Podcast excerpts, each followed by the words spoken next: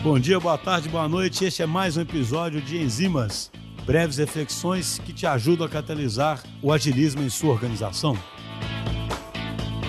Olá pessoal, bem-vindo ao Enzimas, eu sou a Tayane, atuo aqui na DTI Digital SM, faço parte das squads que atuam em uma empresa do ramo de seguradora e venho aqui falar para vocês sobre a retrospectiva. A retrospectiva é um dos ciclos utilizados no Scrum, que tem o objetivo de promover a melhoria contínua e tem grande impacto no dia a dia de um time ágil. Normalmente ela acontece logo após o fechamento de um sprint ou ciclo e permite avaliar o que funcionou bem e quais foram os obstáculos encontrados pelo squad durante esse período. Por ser uma cerimônia que fecha um ciclo, todo o time deve participar o Scrum Master, se houver, o PO e a equipe de desenvolvimento. E aí quero falar com vocês também sobre as vantagens da retro. Ela aumenta a produtividade e o engajamento dos membros da equipe, melhora a qualidade dos produtos, identifica e reduz falhas durante o desenvolvimento, promove tomadas de decisão mais assertivas e eficientes, mostra uma visão geral do projeto e da agilidade na entrega das sprints e também proporciona clareza dos objetivos e a transparência dos processos. Na prática, ao fim de cada interação, ciclo ou sprint,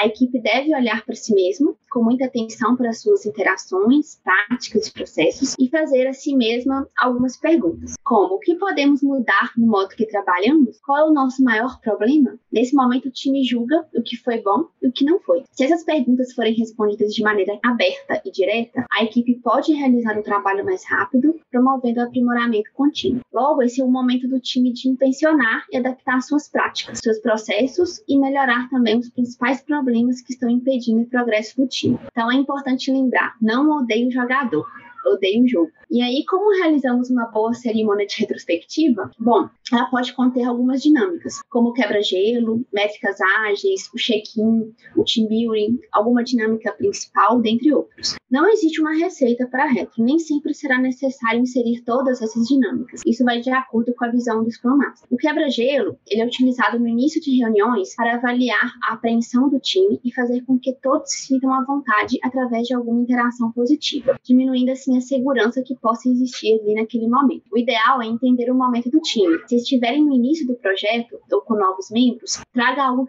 para se conhecerem ou falarem de si. O check-in ele já serve para reunir informações sobre como os membros da equipe estão se sentindo naquele momento ou em relação ao contexto do projeto. Ou seja, é um momento muito importante, pois trará insumos e direcionamentos para o principal momento da retro de avaliar o último ciclo. Outra dinâmica é trazer as métricas ágeis para o time e atualizá-los como estamos. Assim saímos de um momento de achismos e mostramos fatos ao time. Um alerta ao utilizar métricas é não buscar culpados, mas sim utilizar como um guia para buscar soluções e entender como foram os sprints anteriores. O lead time, o cycle time, throughput, burn down, CFD são algumas das métricas que podem ser utilizadas neste momento. O progresso do, do projeto ele pode ser importante também, porque mais do que entregar tarefas, temos sempre que visualizar se o que estamos fazendo contribui para que possamos cumprir os objetivos. É muito importante que todos do time tenham noção e acesso ao progresso do time, entender que já foi realizado e o que está faltando, para gerar entendimento,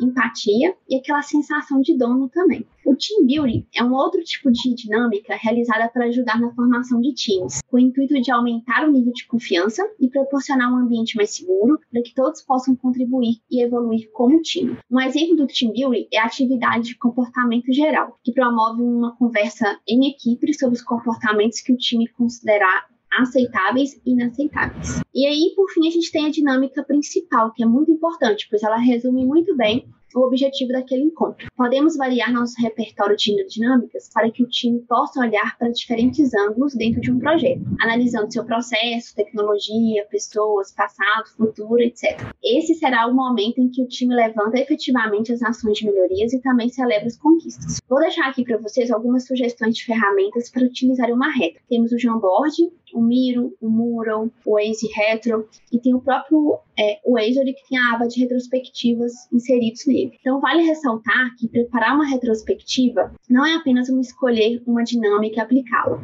É preciso entender o contexto do projeto e o momento do time, e além disso, planejar o time box e ter a certeza de que o objetivo daquela atividade está claro para todos os da equipe. Nem sempre teremos o tempo necessário para fazer todas as dinâmicas, mas entendemos que uma retrospectiva bem planejada e executada pensando no time trará melhores resultados e maiores resultados. É, vale lembrar que não estamos também resolvendo todos os problemas de uma única vez. O Scrum nos garante uma melhoria gradual. Assim, podemos focar nas maiores dores do time e, mesmo que não conseguimos na primeira tentativa, temos que entender que todo o time está engajado e que fizeram o melhor que podiam dentro da situação em que se encontravam. O propósito é que, em cada reunião, o time planeje formas de aprimorar a qualidade do produto e identifique todas as melhorias que serão implementadas na, na próxima sprint ou ciclo. Então, é muito impo importante entender o contexto do time, o seu perfil e o momento em que ele se encontra. Que aí assim possamos propor uma dinâmica que tenha um objetivo claro e satisfatório para todos os presentes no rito. Por fim, queria deixar aqui para um, um, recado para não esquecer da retro de acompanhar os planos de ação. Toda retro deve conter planos de ação como saída e devem ser acompanhados durante o próximo ciclo. Bom, é isso. Use o passado para definir o futuro, use a retrospectiva. Até mais, galera!